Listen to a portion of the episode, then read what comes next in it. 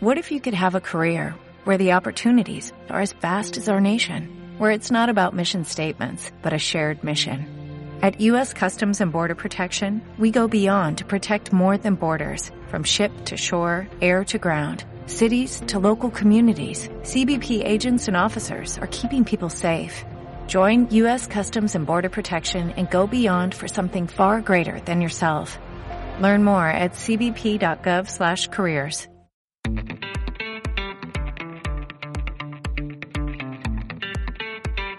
Marketing de andar por casa.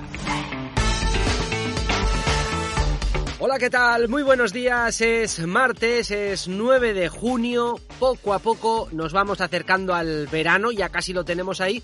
Aunque es verdad que prácticamente en toda España estamos teniendo estos días unas temperaturas un poquito más bajas que, oye, aquellos que no nos gusta el calor no nos viene tampoco ni tan mal. Y que no se preocupe nadie, que seguro que pronto podemos empezar a disfrutar también del sol, del calor, de las playas, las piscinas, eso sí, de lo que nos dejen y de cómo podamos hacerlo. Pero de lo que sí vas a poder disfrutar, como ya lo estás haciendo cada día, es de nuestro podcast de marketing de andar por casa, porque ya sabes que tienes un episodio cada día, de lunes a viernes, y siempre en iVoox en iTunes y en Spotify. Y ya lo sabes, si te gusta, te animamos a que te suscribas para así estar siempre al tanto de todos los episodios y también te animamos a que participes, a que nos dejes tus comentarios, tus preguntas o aquellos temas de los que te gustaría que hablásemos aquí en Marketing de Andar por Casa.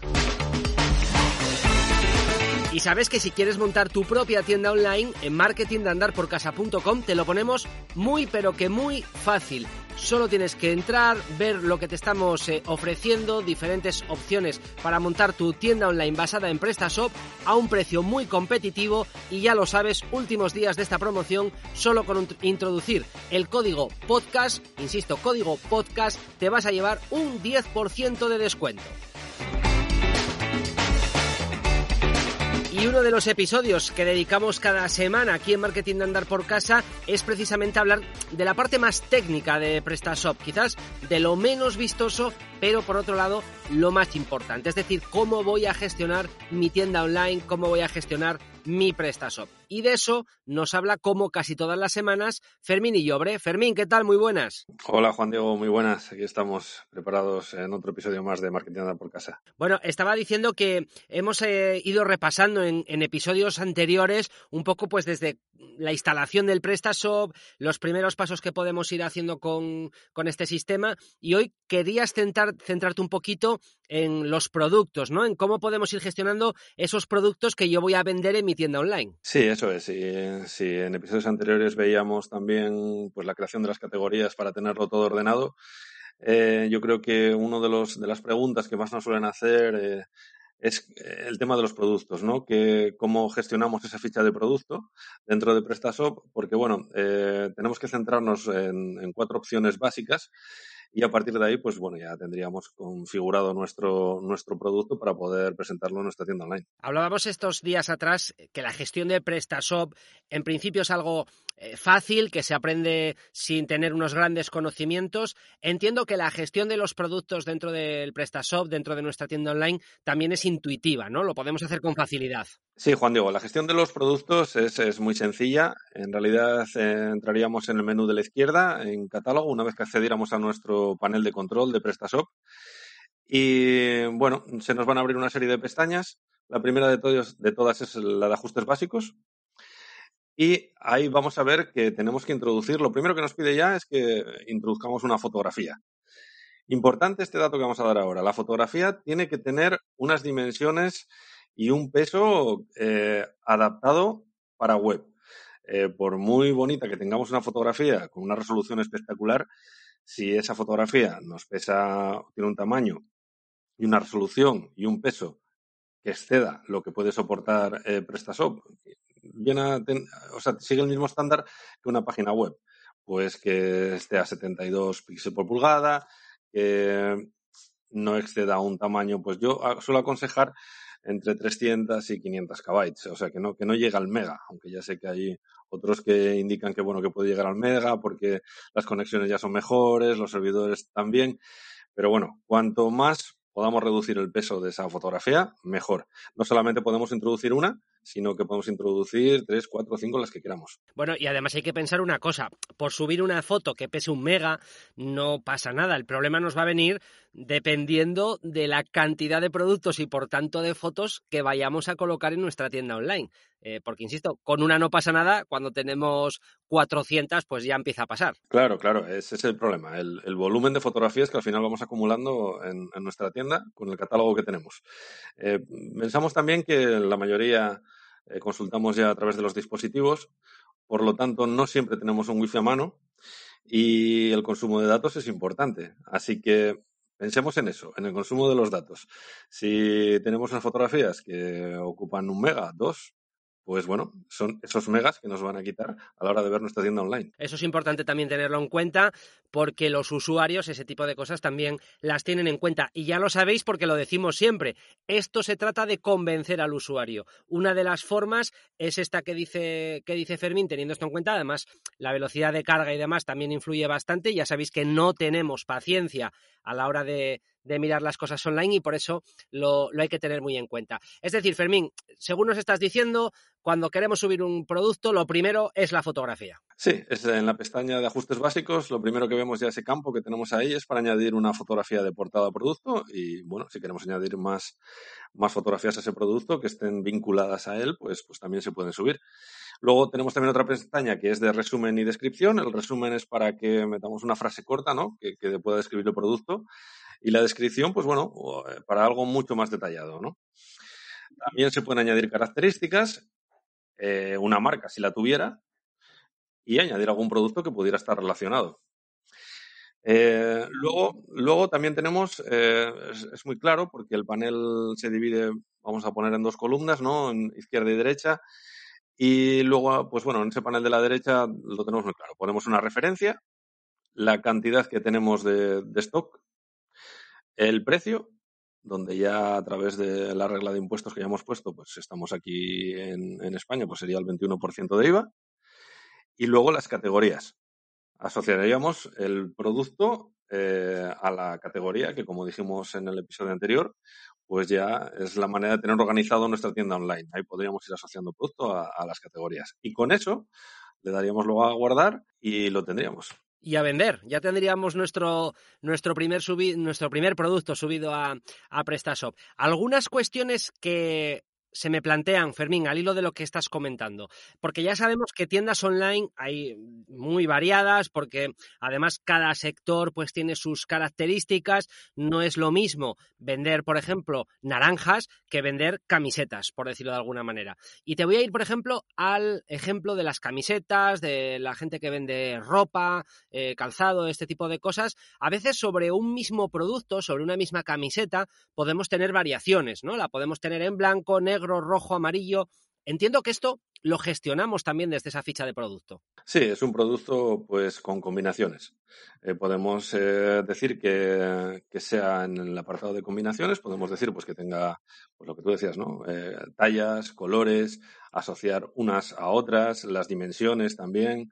imagínate que fuera que tuviéramos que estuviéramos vendiendo, pues yo qué sé, tuviéramos una librería, pues podríamos poner también hasta el tipo de papel, eh, es que en realidad son tantas las posibilidades que tenemos a la hora de hacer las combinaciones como, como productos podamos encontrarnos en cualquier tienda. Y además, eh, otra de las cosas que, que, comentabas y que es importante tenerla en cuenta, eh, tiene que ver también con esto de los productos relacionados, ¿no? De lo que hablabas antes. Algún día explicaremos lo que es el upselling, el downselling, el cross-selling, este tipo de, de estrategias, pero también es muy importante tener en cuenta eh, este área de productos relacionados. ¿Por qué? Porque a lo mejor el que se está pensando en comprar una camiseta en la tienda online, si por ejemplo le añadimos, oye, pues ¿por qué no, que todos lo habremos visto, completa tu look con estos pantalones? O si estás comprando naranjas, pues completa tu cesta con plátanos o con otra cosa, ¿no? Este tipo de productos relacionados lo que nos ayudan normalmente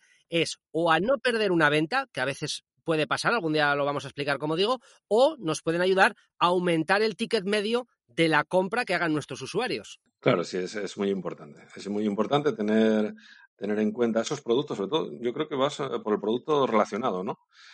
tener un producto relacionado en, la ficha nuestra del catálogo es, es, vital. Es vital porque, porque nos puede ayudar a generar eh, mucha más venta en la tienda online. Correcto, y al final es eh, importante el que cuando seamos capaces de atraer a alguien y convencerle para que dé el paso, oye, lo insistimos, cuanto más fácil se lo pongas todo y si además a su compra le puedes añadir algo, mejor para ti que en este caso eh, lo que decíamos, ¿no? Tu ticket de venta va a aumentar. Fermín, una vez que ya tenemos las categorías de las que hablábamos la semana pasada, ya nuestros productos subidos, etcétera, Obviamente llega el momento de lanzar nuestra tienda online, poner a, ponernos a vender. Hay otras cosas que están, que están por ahí en medio todavía de las que no hemos entrado a hablar en detalle. Una de ellas es vital, es muy importante, es de hecho el momento más frágil de una venta online, donde más fácilmente podemos eh, perder esa venta online, que es el proceso de pago. Desde PrestaShop también podemos añadir eh, las, formas de pago que consideremos oportunas para nuestros usuarios, ¿verdad? Sí, eso es. Eh, podemos introducir cualquier forma de pago que, tengamos en, en cualquier tienda online es decir, o, en, o lo que podamos ver también en una tienda física. Podemos eh, pagar con tarjeta, podemos pagar eh, por PayPal, podemos pagar por transferencia, por cheque. Eh, todo eso lo podemos hacer sin ningún tipo de problemas. si hubiera o se necesitara algún módulo específico, porque trabajáramos con un banco específico también y no, y no viniera con alguno de los estándares, también se podría. No hay, no hay una limitación en estos momentos dentro de PrestaShop, o yo por lo menos no la conozco, a la hora de establecer una forma de pago. Yo creo que una buena recomendación en este punto es lo primero, eh, es algo que, hablamos en otras, en otras cuestiones, pero aquí también conocer bien a quiénes van a ser tus usuarios. Es decir, eh, depende el perfil de usuario que voy a tener, a lo mejor unas formas de pago pueden ser más interesantes que otras. Eh, no lo sé, si mi tienda online fundamentalmente está destinada a personas de una determinada edad por arriba, pues a lo mejor puedo pensar que para ellos la transferencia bancaria puede ser algo importante, ¿no? Porque les aporta pues un plus de seguridad y a lo mejor al revés, si voy a gente muy joven, pues esto de la transferencia mm, ya pierde un poco de importancia. Yo creo que en cualquier caso la recomendación es intentar ofrecer siempre la mayor cantidad de posibilidades que mm, podamos eh, tener a nuestra mano, de las que podamos disponer, para dar esas opciones al cliente.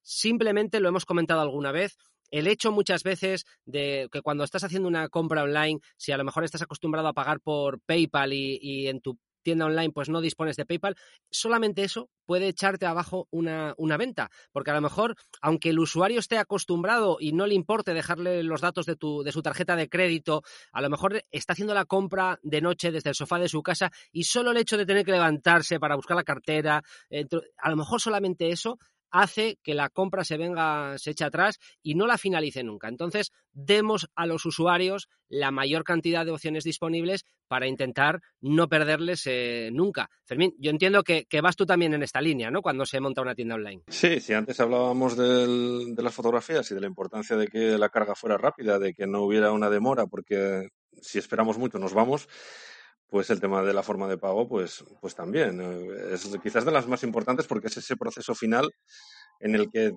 lo que tú dices eh, puede, puede significar en un momento determinado que abandonemos ese, esa compra solo por, pues, por no levantarnos.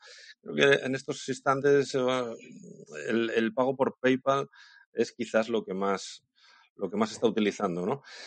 También el pago por tarjetas Mastercard, que son ese tipo de tarjetas que, que bueno, nosotros hacemos la carga eh, del dinero que vamos a, gastar y bueno, quizás son las más seguras en estos momentos. Yo quizás ese tipo de tarjeta, la Mastercard sería, sería la más segura. Fermín, y una vez que un usuario finaliza la compra, todo ha ido correctamente, eh, muchas personas cuando todavía no han visto cómo funciona PrestaShop se preguntan, bueno, y a partir de ahí, ¿qué pasa? ¿Cómo, ¿Cómo, gestiono yo esa venta? ¿Dónde la voy a ver? Eh, ¿Los datos del cliente para poder a lo mejor enviar el producto? Todo esto también, Fermín, se hace en PrestaShop. Sí, en PrestaShop tenemos un apartado, eh, un apartado de clientes, donde ahí podemos ver pues todos los clientes que tenemos registrados en nuestra tienda online, pues con los pedidos que han hecho, con la fecha, con su dirección email, con su dirección de envío. Tenemos también podemos gestionar las facturas, eh, los albaranes, eh, los carritos de compra. Es decir, tenemos control absoluto sobre todas las compras que se efectúan en, nuestra tienda online. Y además aquí yo lo único que sí puedo decir es que lo interesante es tener todos estos procesos que van por detrás, es decir, una vez que se produce la venta, pues que el cliente reciba la confirmación en su email, eh, que podamos poner el proceso en marcha, etcétera.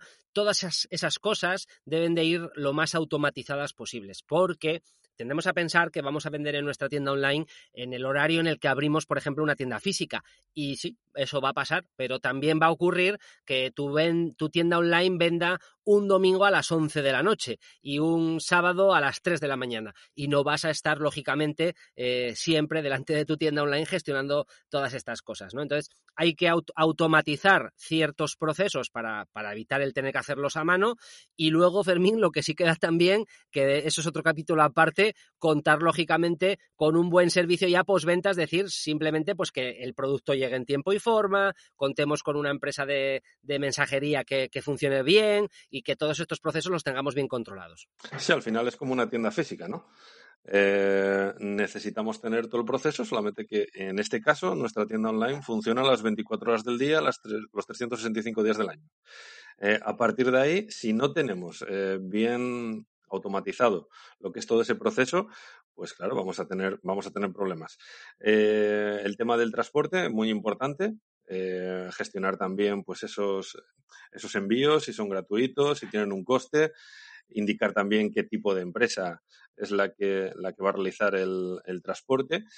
Y bueno, todo eso acompañado también de unas estadísticas muy, muy potentes que trae, que trae el PrestaShop para ir controlando todo este proceso. Sí, porque nos permite también, Fermín, eh, eh, bueno, pues hacer desde remarketing con aquellos que nos, que nos han visitado, nos permite eh, pues hacer ofertas en momentos puntuales a personas que hayan abandonado el carrito de compra, es decir, que luego hay muchas otras cosas por detrás que podemos ir implementando dentro de nuestra tienda online, ¿no? Sobre todo pensando en, en, mejorar las ventas y que ese ratio de clientes que vamos perdiendo cada vez sea menor. Sí, PrestaShop en ese sentido tiene una funcionalidad muy alta, porque nos permite controlar eh, por cliente, eh, más bien, y, por los usuarios incluso de, que, van, que van entrando en nuestra tienda online, pero no hayan efectuado también ningún tipo de compra.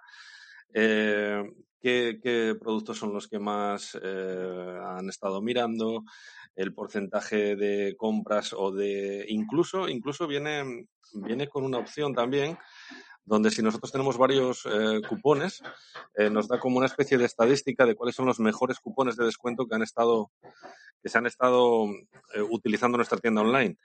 Lo cual, bueno, yo creo que yo creo que es importante, importante saber que tenemos el control absoluto en cuestión de estadística de, todo ello. Y si no lo traen, y si no lo tienen por defecto, sí que tenemos módulos que se pueden ir añadiendo en función de las necesidades que, necesitamos para nuestra online. Bueno, y que nadie se asuste, porque ya sabéis que esto es marketing de andar por casa, y aunque ya empezamos a salir un poquito de, casa, ya podemos ir al trabajo, podemos ir a tomarnos incluso algo, dar una vuelta por ahí, eh, estáis oyendo seguro cuando habla Fermín unos martillazos por detrás. Fermín, eso es es porque, según tengo entendido, en Hangar 18 estáis trabajando a tope para reabrir enseguida ya, ¿no? No sé si tenéis ya una fecha, una fecha definida. Sí, en Hangar 18 estamos trabajando a tope y la verdad os pido disculpas por, por estos problemas técnicos que podamos tener, pero sí, estamos un poco, estamos ya un poco apurados y las reservas ya, ya están abiertas y a partir del viernes día 12 pues comenzaremos, comenzaremos ya las misiones. Bueno, pues eh, lo hemos comentado eh, muchas veces en Marketing de Andar por Casa,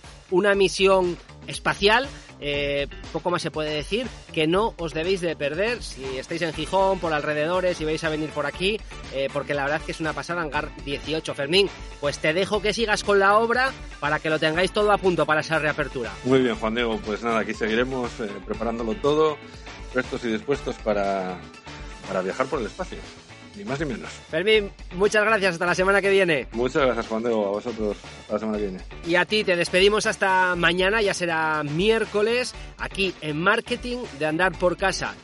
Insisto, estamos en Evox, estamos en iTunes, estamos en Spotify y también en marketingdeandarporcasa.com. Volvemos mañana con más. Adiós.